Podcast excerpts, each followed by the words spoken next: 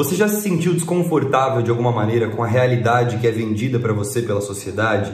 E aí você decidiu buscar a luz da sabedoria, a luz do conhecimento, começou a estudar um pouco sobre a natureza da realidade, sobre como nós podemos sair da matrix na qual a gente está inserido, e aí você foi ridicularizado, chamado de lunático, esotérico, doido ou então até mesmo perseguido. É sobre isso que a gente vai falar hoje. Hoje eu vou trazer um mito escrito por Platão há mais ou menos 2400 anos atrás. Platão, para quem não sabe, filósofo grego, viveu entre 3 e 4 antes de Cristo.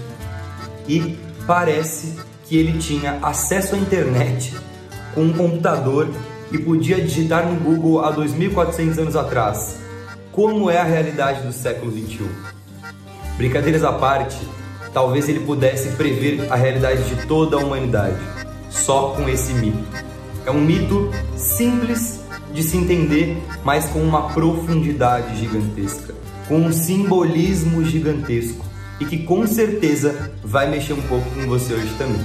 Platão ele começa a criar mitos e imagens quando a linguagem grega já não é mais suficiente para expressar tamanha profundidade, tamanho simbolismo no qual ele está falando. Ele era um filósofo muito profundo. Então ele cria essa imagem, esse mito da caverna. Eu vou contar um pouco como que é a história desse mito.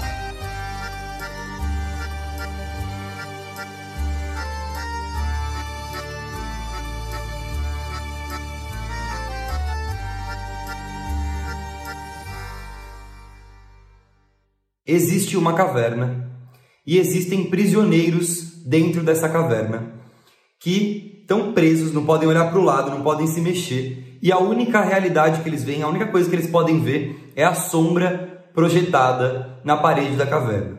Essa sombra é projetada por uma fogueira e por pessoas que passam na frente dessa fogueira. Tudo isso está atrás do muro que eles estão, por isso eles não veem o que está acontecendo, eles só veem as sombras sendo projetadas. Uma chave muito importante para a compreensão desse mito é você saber que esses prisioneiros que estão dentro da caverna nasceram e foram criados dentro dessa caverna, olhando para esse muro, e a realidade das sombras projetadas no muro é a única realidade que eles têm na vida deles. Eles não conhecem outra realidade. Além disso, neles na caverna existem os amos da caverna, ou seja, os donos da caverna, as pessoas que controlam essa caverna. Existem as pessoas que passam na frente do fogo para criar essas sombras na parede para os prisioneiros verem, existe uma fogueira e existe também a saída da caverna. Bom, os prisioneiros passam todo o seu tempo dentro dessa caverna e a única realidade que eles conhecem são essas sombras. Entre os prisioneiros existem até uns que vão além, que são mais inteligentes e conseguem perceber que alguma hora ou outra as sombras se repetem, conseguem perceber padrões. E quando eles percebem esses padrões, os donos da caverna vão e fazem o quê? Mudam um pouco a aparência das sombras, mudam a moda. Então a moda muda, mas a realidade fictícia que é vendida para esses presos é sempre a mesma e eles acreditam que aquela é a realidade última. Os amos da caverna permitem até que esses presos escolham um líder entre si. Eles permitem que um deles se sobressaia, mas todos sempre estão olhando para o muro e vendo aquela única realidade de sombra projetada. Até que, dentro de um desses presos, surge uma inquietação, surge uma vontade, surge uma motivação. A palavra motivação vem de motivo para a ação. Ela motiva uma ação. Então ele começa a sentir uma inquietação, começa a sentir uma perturbação e começa a querer buscar alguma coisa, porque ele olha aquela luz que está sendo projetada e ele começa a pensar que aquela luz pode vir de algum lugar. E aí ele vai seguir essa luz. A luz é um símbolo da sabedoria. Então ele vai começar a seguir essa luz, vai começar a buscar essa luz.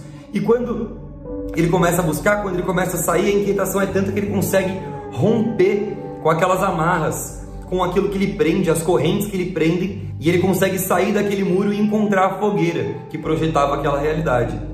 Só que ele percebe que existe uma luz ainda mais interessante que a da fogueira, que é a luz externa, a luz de fora da caverna. E aí a saída é muito difícil, mas ele vai, se esforça, se dedica para sair da caverna com a sua pouca força, né? Ele não tem massa muscular, ele passou a vida inteira dentro de uma caverna, mas a, a vontade, aquele ímpeto dentro dele não deixa ele desistir, ele tem vontade de explorar, ele tem vontade de descobrir e aí ele consegue finalmente sair da caverna.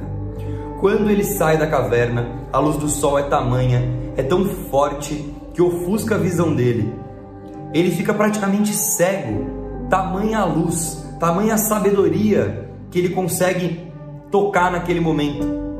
Mas aos poucos ele consegue começar a enxergar alguns objetos que estão no chão, começa a enxergar de perto e aí depois de um tempo ele se acostuma com a luminosidade e consegue enxergar o mundo externo. E aí ele se depara com lindas florestas, lindos animais, pássaros voando, oceanos, rios, e ele se depara com toda aquela beleza do planeta Terra. E percebe que toda aquela realidade que foi vendida para ele, na verdade era uma mentira, era uma prisão. E agora então ele saiu dessa prisão. Ele se iniciou nos mistérios da vida, conheceu os mistérios da vida, conheceu a verdadeira realidade, só que alguma coisa dentro dele ainda o incomoda. Porque as pessoas, os irmãos dele, as pessoas que estão dentro da caverna não sabem disso. Elas continuam presas, elas continuam condicionadas àquela experiência de realidade inverídica. E aí então ele decide se preparar e volta para a caverna para poder obter a redenção da sua comunidade, para poder ajudar as pessoas que estão lá dentro a saírem. E quando ele volta, ele é o que? Ridicularizado. As pessoas não acreditam nele, não acreditam que existe uma realidade fora daquela.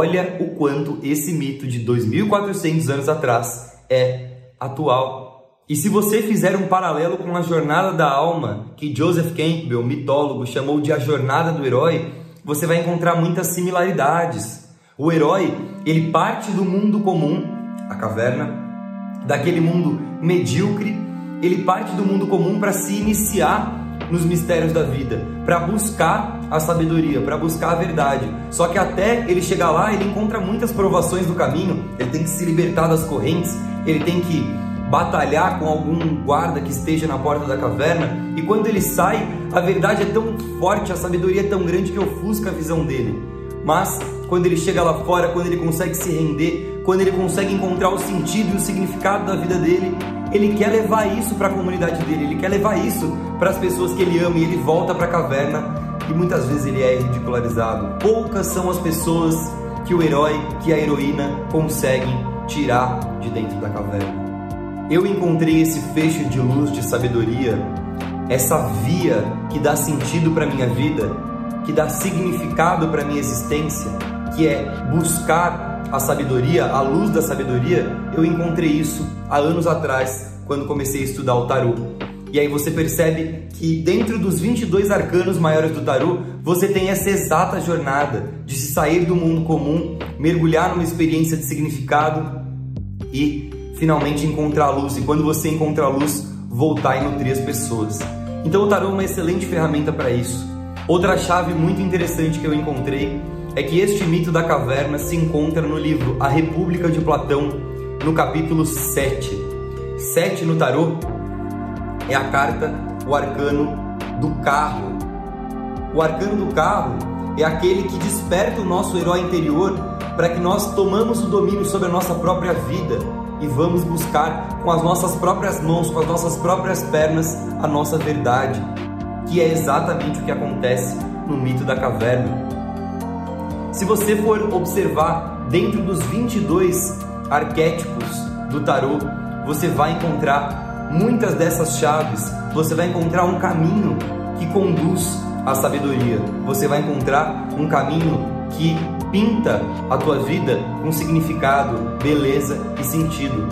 Não é mais aquela vida medíocre de uma realidade que é vendida para você, onde só muda a moda. Você já reparou nisso? Só muda a moda, só muda o que está sendo vendido, a cara do que está sendo vendido, só muda a embalagem do que está sendo vendido.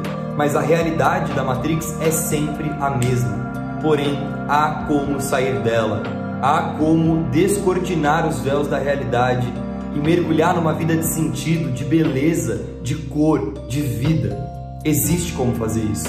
O problema é que muitas vezes sozinho a gente não consegue. Porém, o tarô e os arquétipos são excelentes ferramentas para te ajudar nesse processo. Como diria o livro hermético Caibalion, os lábios da sabedoria estão fechados, exceto aos ouvidos do entendimento. Abra os seus ouvidos do entendimento. Um grande abraço e até a próxima.